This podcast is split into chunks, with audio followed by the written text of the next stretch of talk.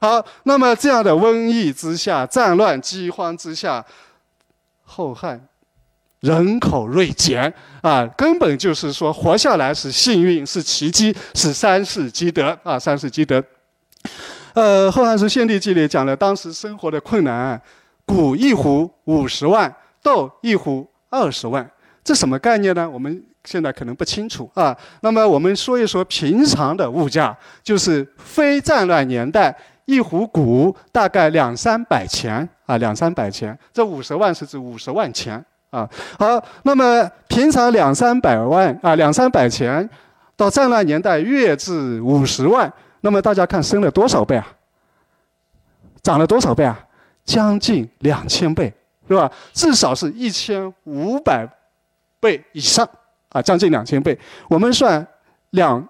两百五好了啊，二五好了啊。平常如果算它两百五，我们取个折中嘛，二百到三百之间两百五啊。那你到五十万，涨了两千倍啊。那什么意思呢？我们换成现在的物价，假如一斤米五块钱啊，五块钱属于中档的米是吧？不算太差，也不算太好。好，那么两千倍就是什么呀？一万块钱一斤米。普通老百姓吃得起吗？吃不起，不要说普通老百姓，天天要吃的是吧？就是贵族人家也吃不起啊。也就是当时你有钱，你买不到米的。那这只是一个例子，还有其他很多生活必需品的，是吧？所以除了战乱死的、瘟疫死的、生病死的，还有大量的人是饿死的，一定是这样的。他没得吃，是吧？没得吃，啊，所以这个人口锐减，叫生民百味一。念之断人肠，就原来一百万的人口，经过这样的汉末的战乱，只剩下一万人口了啊！这也是刚刚我们说的曹植的《蒿里行》所写到的啊。所以整个社会就是处在一种怎么样？朝不保夕，惶惶恐恐，到了世界末日了，眼看就是世界末，你什么时候都不知道，你什么时候要死的。啊，所以我们看《世说新语》里有一条记载，叫做刘伶这个人，刘伶可能属醉酒，一个酒鬼是吧？啊，整天喝得醉醺醺的。那么喝醉之后，他就出游，出游驾着路车出游，随身带着一把铁锹。为什么带着铁锹啊？啊，防身好。还有别的可能性吗？啊，防身啊，防身要跟人打是吧？铁锹不是铁枪啊，铁锹啊。像那个锄头啊，挖地用的铁锹，什么意思啊？他认为自己这一次出游，随时都有可能死亡，我死在哪里就在哪里把我埋了。这个铁锹是用来挖坑用的，啊，挖坑用的。可见他们的那种心态里面，死亡的威胁是多么的沉重，是吧？就觉得随时都有可能死，你一出门就有可能碰到死亡。啊，你在家里也可能会碰上，家里碰上嘛，工具多，路上死了没有铁锹，挖坑也不很费劲，是吧？所以随身带着铁锹，啊，要仆人随时就可能把它埋了，这最能体现汉末世人的那种怎么样，朝不保夕的人命如朝露的心态，随时都被死亡威胁着，没有任何丝毫的安全感。好，那么古诗十九首就是在这样的背景之下反映这样的时代的，我们称它为祭祀悲歌，是末世了，是吧？末世了。啊，那么这祭祀悲悲歌的十九首的主题并不完全一致啊，我们把它分个大概的类，有这么三类。第一类比较常见的游子思妇离别相思啊，游子思妇离别相思啊。第二类就是人生失意，及时行乐；第三类是这个世态炎凉，人情冷暖，知音难觅的啊，这么三点。那么我们先看这一类，因为古诗十九首的第一首就是这个《行行从行行》，是吧？写游子思妇的。我们看一下这首诗，呃，可能大家都读过，是吧？呃，语言也很浅白易懂，不难。理解啊，那么诗很多时候不光光是一个理解的问题，还要去品味，还要去怎么样欣赏啊？呃，那么先我们就一起来朗读一遍，好吧？朗读一遍。行行从行行，与君生别离，相去万余里，各在天一涯。道路阻且长，会面安可知？胡马依北风，越鸟巢南枝。相去日已远，一代日已缓。浮云蔽白日，游子不顾返。思君令人老，岁月忽已晚。弃捐勿复道，努力家餐饭。啊，诗歌很好懂，稍有中初中文化的人。一看就能明白，但是它韵味极其深长，其实也不那么简单啊。那么下面跟大家一起来分享一下啊。第一句，行行重行行，走啊走啊，不停的走，不停的走。啊，四个形字重复是吧？那么这样重复连着四个字用，在古代作品里面是非常少的啊。他写出了这个人在旅途、长途跋涉的啊那样的一种复沓的音调、沉重的步伐、迟缓的声音、憔悴的面容，你来体会。这个行行一定不是快马加鞭的，是吧？一定不是怎么样啊？这个一步啊抵三步的，是非常慢、非常沉重的啊。所以这五个字很简单，但是开篇就给了我们一种无比沉重和压抑的感觉，是吧？压抑的感觉啊，不停地走啊走，那么离乡也就越来越远了，是吧？越来越远了啊。那么背井离乡，离开亲人。与君生别离啊，生别离啊，呃，生是活着是吧？活着，生别离啊。我们说，在今人看来，生离死别哪个更难接受一下？好像死别更难接受，死了再也没有了是吧？再也见不到了。但是，从长期的活着的人来说，死的人最后逐渐的随着时间的消逝，一定会慢慢的怎么样淡忘的。是吧？而活着的人没有消息，因为你只知道他活着，所以你心里始终有什么呀希望，是吧？什么时候能够重逢了？什么时候能再见面了？什么时候又怎么样把酒言欢了？你是不是有期待？肯定有期待，因为他活着嘛。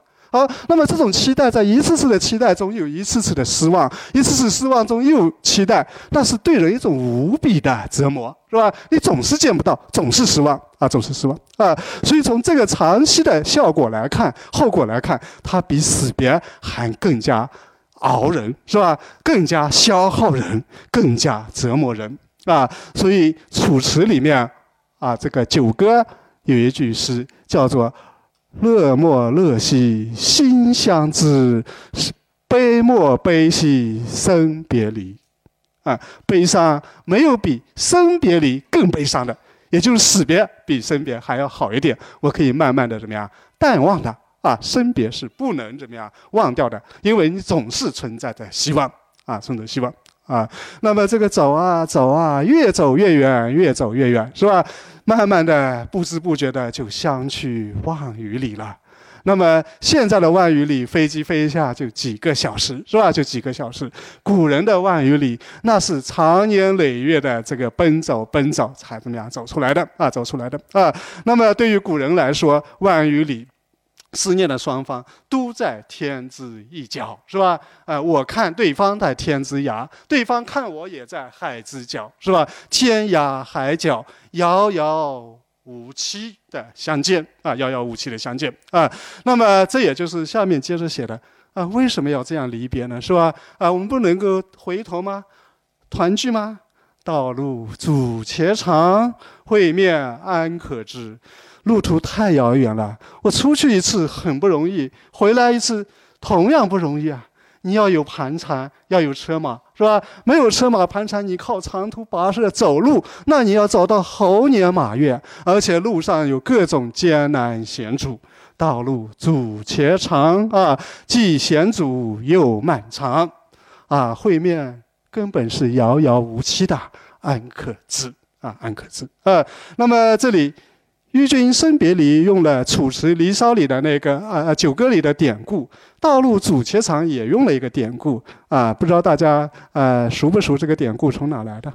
啊，大家非常厉害啊，都知道从《诗经》哪首诗来的？《蒹葭》，秦风里面的是吧？蒹葭蒹葭苍苍，白露为霜。所谓伊人，在水一方。溯洄从之，道阻且长；溯游从之，宛在水中央。是吧？道路阻且长，就是诗经来的。他也是写相思、思念，写可望不可及的恋人，是吧？我要去追求他，但是道路险阻又很漫长。那么用在这里非常的贴切，而且这个用典它的妙处在哪里啊？如果你不知道这个典故，你照样可以理解这个诗的意思，是吧？我不知道楚辞，不知道诗经造诗，我也能理解，这是它的高明之处。用典最怕的就是卖弄学问，好像你没读过的很生僻的，我把它用出来，我很厉害，那一看就是很做作的，是吧？啊，这个用典怎么样？非常自然的，是吧？它是怎么样？完全融化在要表达的情感里面去的。啊，那么千里万里不能见面，天涯海角无比思念，会面安可期？啊，这种思念它化成意象：胡马依北风，越鸟巢南枝。啊，胡马，胡地的马；越鸟，越百越之地。啊，包括我们现在浙江，包括广东这边也算古代的越地，是吧？那么说胡马，什么人才会说胡马？北方自己的人不会说自己是胡人吗？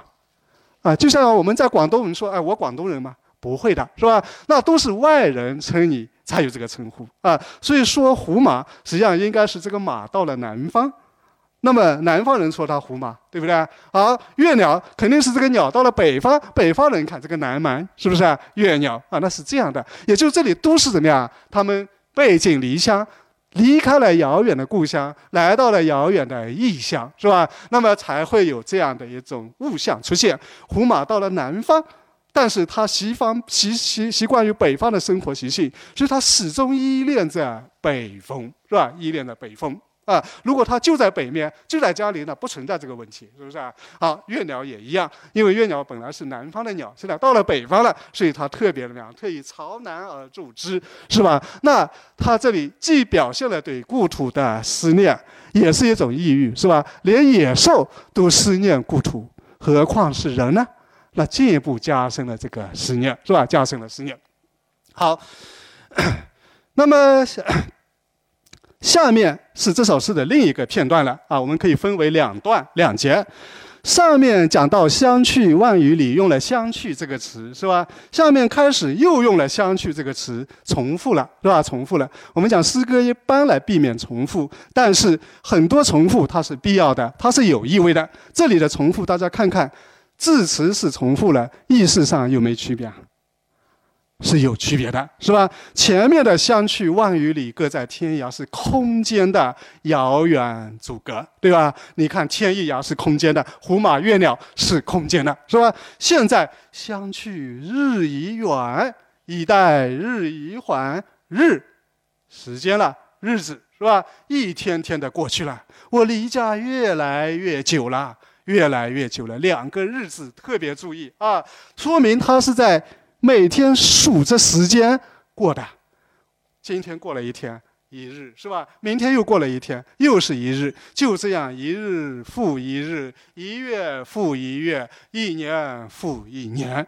那你看着那种度日如年的感觉，两个日子把这种心态细致入微的表达出来了。你要体会它的妙处啊！只有他一天天的数着时间过，才会有这样的日子下来。很平常，但是别有深意，是吧？哎，离家越来越久了啊，越来越久。不光光是空间的遥远，还是时间的辽隔啊，辽隔啊。那么衣带日益缓，什么意思啊？衣带就是腰带，腰带越来越松了。是吧？缓是宽缓松了，为什么松呢？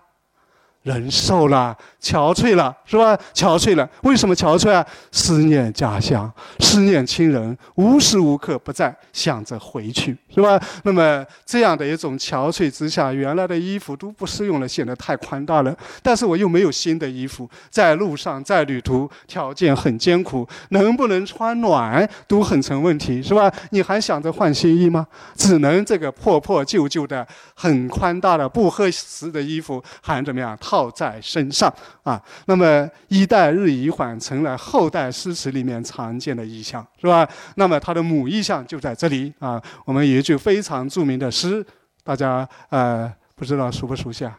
啊，嗯，好，呃，非常厉害啊！大家真是诗词的爱好者啊！衣带渐宽终不悔，为伊消得人憔悴，就是这样来的，是吧？实际上，他那句诗就是对这个“衣带日益缓”的一个解释，某种程度上可以这么说，是吧？好，那么这个“衣带日益缓，人亦日益憔悴消瘦”，不光光是思念的问题啊，还有很多其他问题的担心、焦虑、怀疑。怀疑啥呢？浮云蔽白日，游子不顾返。他没有直说，但是我们来领会古人的意思：白日光明磊落，是吧？象征着自己思念的良人、心上人啊，心上人啊。那么浮云象征着那些浮花、野花、野草，迷住了游子的心啊。他在外面也可能。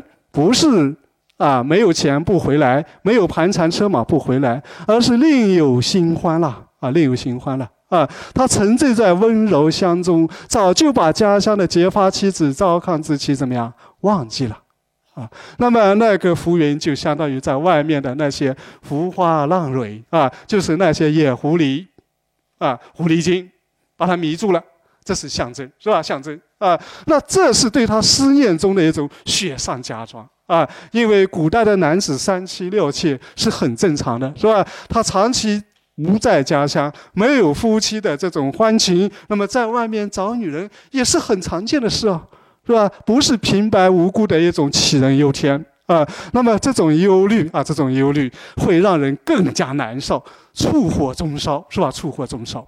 啊，所以我们总是说古代女人啊，很多是啊，这个醋坛子、醋缸子，是吧？哎，是河东狮吼啊，河东狮吼，最后怎么样？控制不住啊，游子不顾返，不是他不能返，而是他乐而忘返了，乐而忘返了啊。那么，如果是这样的话，那我的一片相思，我的一片痴情，我的一片守候，还有意义吗？还值得吗？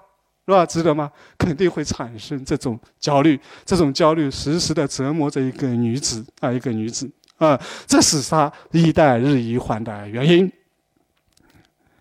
但是啊，这只能是猜测，只能是怀疑，并没有实据，是吧？哎，你不要还是不要因为这种无端的猜测也影响了夫妻感情吧？啊，我这样猜测也是因为我在意你，是吧？太喜欢你，太想念你了，才会想。啊啊！我的对你的一片真情，那是怎么样？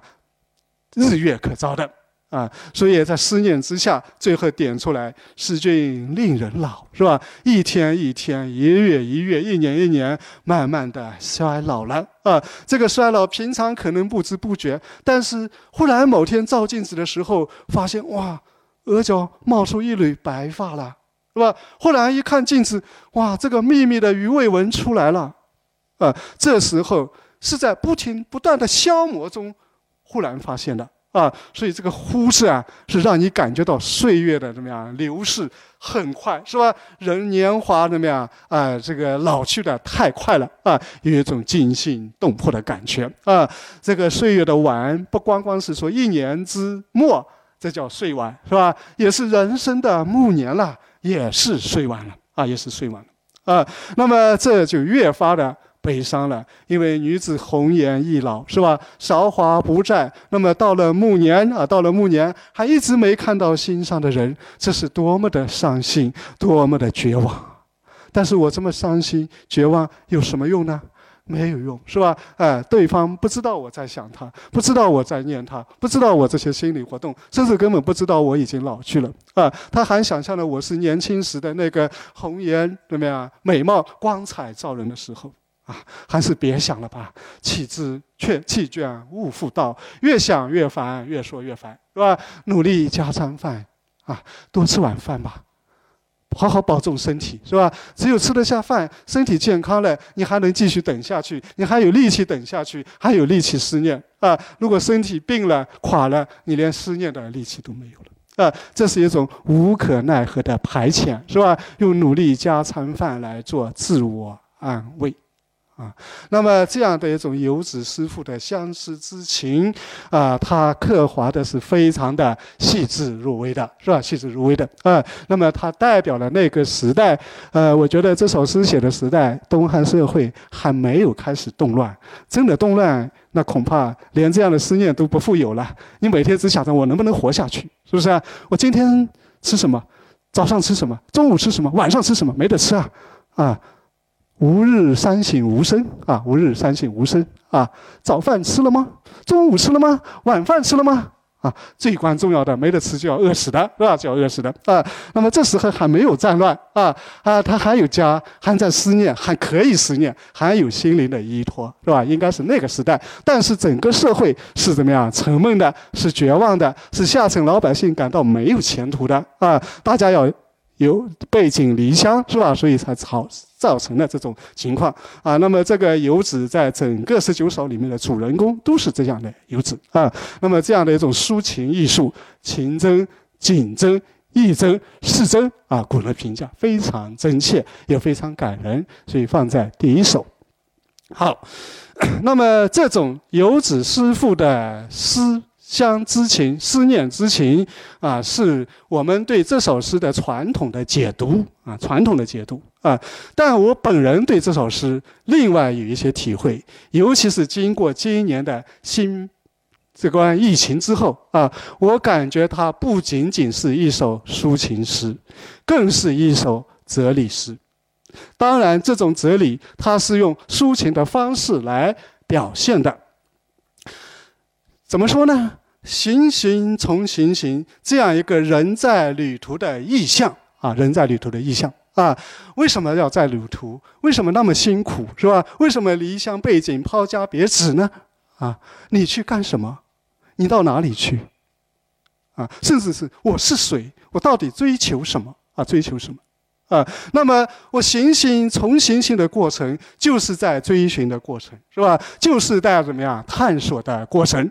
这个过程可能是永远没有止境的，人永远都在旅途啊，永远在旅途啊。那么这种追问，我们讲通常在平常年份里面是一个哲学家的追问，是吧？哲学家总是要问一下：我是谁？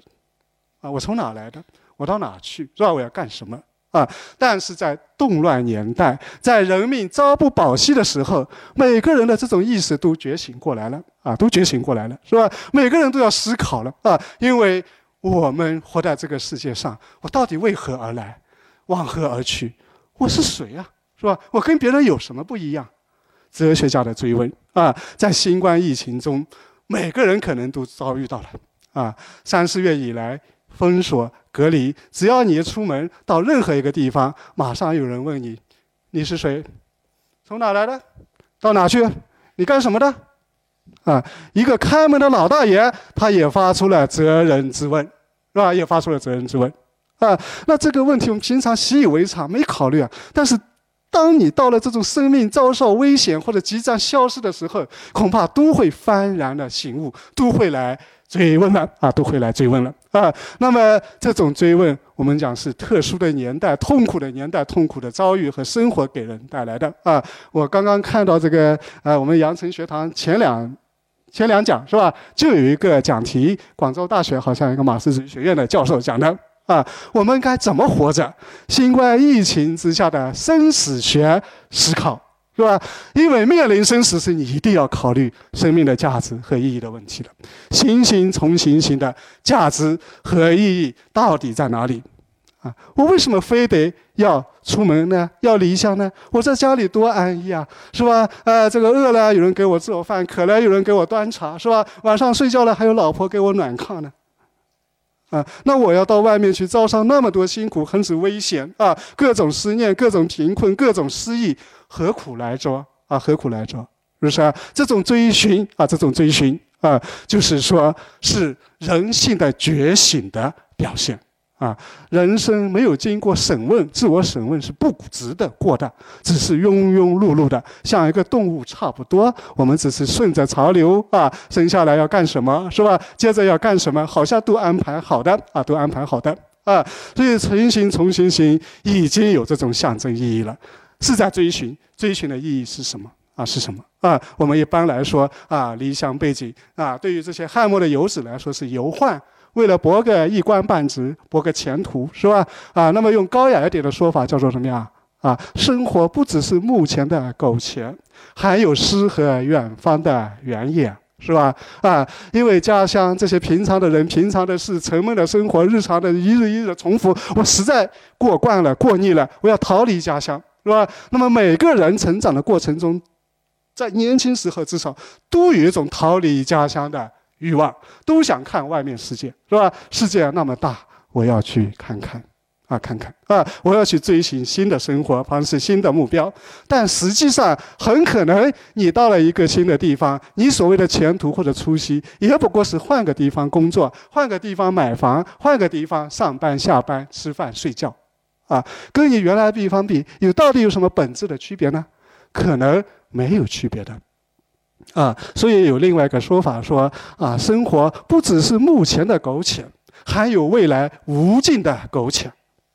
啊，最后都是一样的，其实，啊，这个说法有点悲伤了。但是我们把个体生命放在人类历史循环的长河中，你感觉到很多时候就是这样，生命在周而复始的，一代一代，是吧？呃，这个成长了，读书了，娶妻了，生子了，啊，然后呢，生子以后又读书了，又成长了，又娶妻了，是不是？那这样的一个循环，周而复始的，好像没任何改变，没任何新的机会的希望的东西，意义在何呢？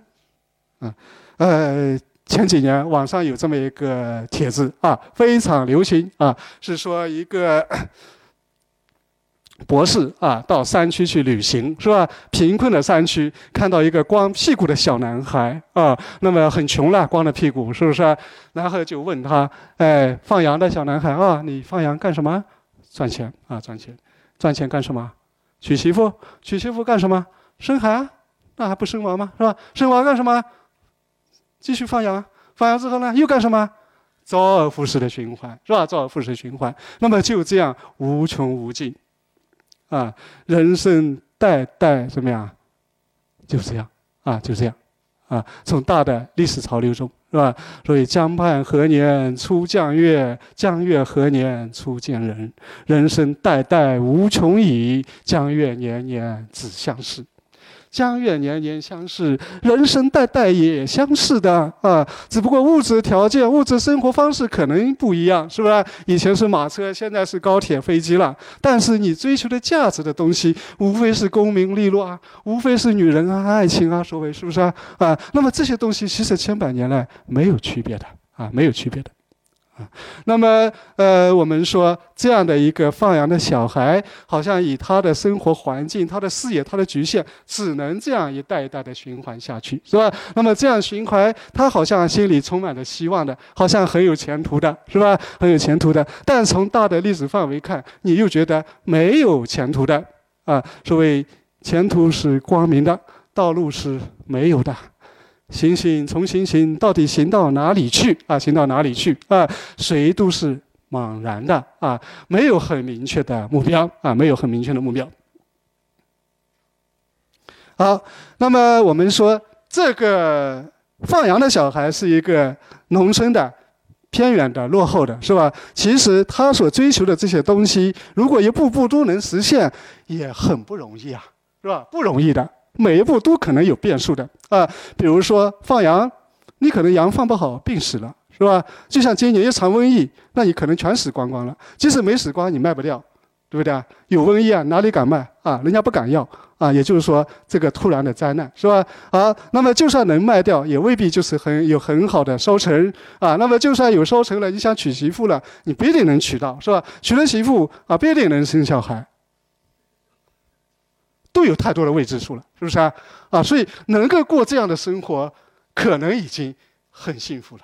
这个孩子，农村的，很简单，也很质朴，他内心相对是安静的，他好像一切都是可以把握的，是吧？都是可以把握的。但人生其实有太多的不可把握的因素啊，所以城里的小孩可能就比这个复杂多了，累多了啊，累多了啊。我们看这个前些年写的是吧？啊，网上也很流传的一个图片啊，城里小孩一生下来啊，那么就为了学区房是吧？啊，哪儿上幼儿园，哪里上小学，哪里上中学啊？以后怎么上大学，怎么找工作，操碎了心啊，要各种作业，各种看书，看不完，写不完的作业啊，那把小孩都逼疯了。到底写这些作业？有什么用啊？对小孩来说，他好像就是为了交给老师，是吧？交给老师啊。那我经常完不成，不敢交。就算交了，可能是别人帮我写的，我抄来的，不一定是自己写的，啊。好，就算自己写了，我不一定会啊，我没有真正懂啊。就算我这个作业懂了，我到时考试也不一定会考到啊，不一定会考到。即使考到了，我也不一定能做对，不一定会过，是吧？即使过了这一次考试，我后面不一定能毕业。毕了业，我又不一定能找到工作；找到工作，我又不一定能找到老婆；找到老婆了，他又不一定能生孩子；生孩子了，也不一定是我的。就算是我的，我必定养得活，必定养得活。现在小孩生下来的畸形的、怪胎的也挺多，是吧？养得活，他不一定能长得大；长得大，他也不一定会孝顺；会孝顺，他也不一定会用功念书；会用功念书，他也不一定会写作业。啊，不一定会写作业啊，会写作业不一定考得上，考得上又不一定会交作业。天哪，那我现在要写作业、交作业干嘛呢？啊，干嘛呢？啊，这当然是一个寓意一样的，是吧？一个这么小的小孩，他没想的这么复杂。但是从一个人生的过程来说，你看是不是这样？每一步都充满了变数。充满变数，就充满了什么呀焦虑，是吧？各种焦虑让你怎么样不得轻松啊，不得轻松啊。那么行行重行行，它实际上就是人生命运的一种象征啊。你在不停的努力，在奋斗，在挣扎，但是你的目标到底在哪里，是吧？啊，我最后追求到那目标是否有意义？啊，我们讲经常追求到了，觉得。不觉得它有多好了，是吧？不觉得它有得到珍惜了，得不到的你才会觉得好，才会不断的珍惜，是吧？所以诗和远方就永远都不在家乡这里的，永远在你生活的遥远的地方啊！这就是人的一种心态啊，一种心态啊。那么真正啊，真正你内心安宁、幸福、有这种安全感的，可能是远方都不必要的，就在我当下。是吧？就在我当下，我每天的生活起居做的事，我都很安静啊。所以有句话叫什么呀？“此生安处即吾乡。”是吧？你安顿下来了，那才是你的家乡。家乡是我最后的，不光是肉体的心灵的归宿啊，归宿还是心灵的精神世界的归宿，是吧？因为你问到这个归宿问题，那其实就怎么样？很可怕。最后的归宿大家都相同的，是吧？都是要走向火葬场的，都是要走向什么呀？坟墓的，走向终结的啊。那么我们如果从这个角度来说，我的追求、我的奋斗、我的努力没有意义了。啊，所以人生最后不在这个结果、这个归宿，而在行行从行行这样一个怎么样探索的过程，是吧？探索的过程啊。那么这样的一种探索，汉代之前是很少有人真正的这样追问的啊。那么在这里已经追问了啊。其实后面有很多诗都讲生活怎么过的问题，这样跟这个是密切相关的。